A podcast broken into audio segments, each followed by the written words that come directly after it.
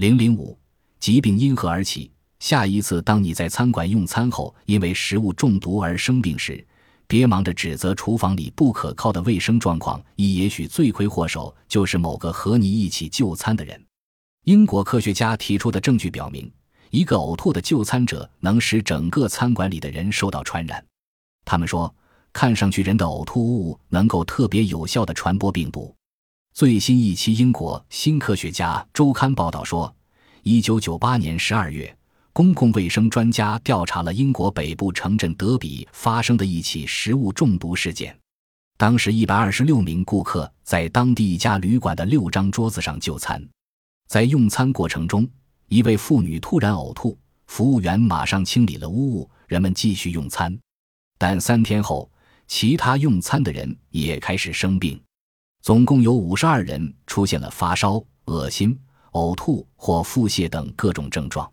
专家对厨房进行了严格检查，但没发现什么问题。因而，当科学家们查看就餐者的座位安排时，真正的感染原因开始浮出水面。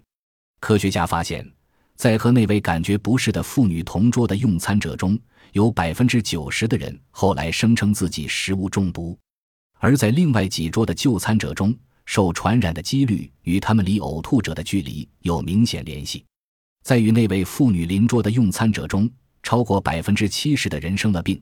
而在靠餐馆另一头的餐桌用餐的人当中，生病的比例只有百分之二十五。这次食物中毒的元凶是一种常见的能引起食物中毒的病毒，这种病毒也许就是那位妇女带进餐厅的。当她感觉不适而呕吐。呕吐物中的传染源就通过空气传播，布满了整个餐厅。研究人员说，充满了病毒的呕吐物也许是另外许多神秘的食物中毒事件的原因。他们补充说，为了预防传染，餐馆的服务员也许需要清洁更大范围的地方，而不像现在这样仅仅把呕吐者身边的地方打扫干净。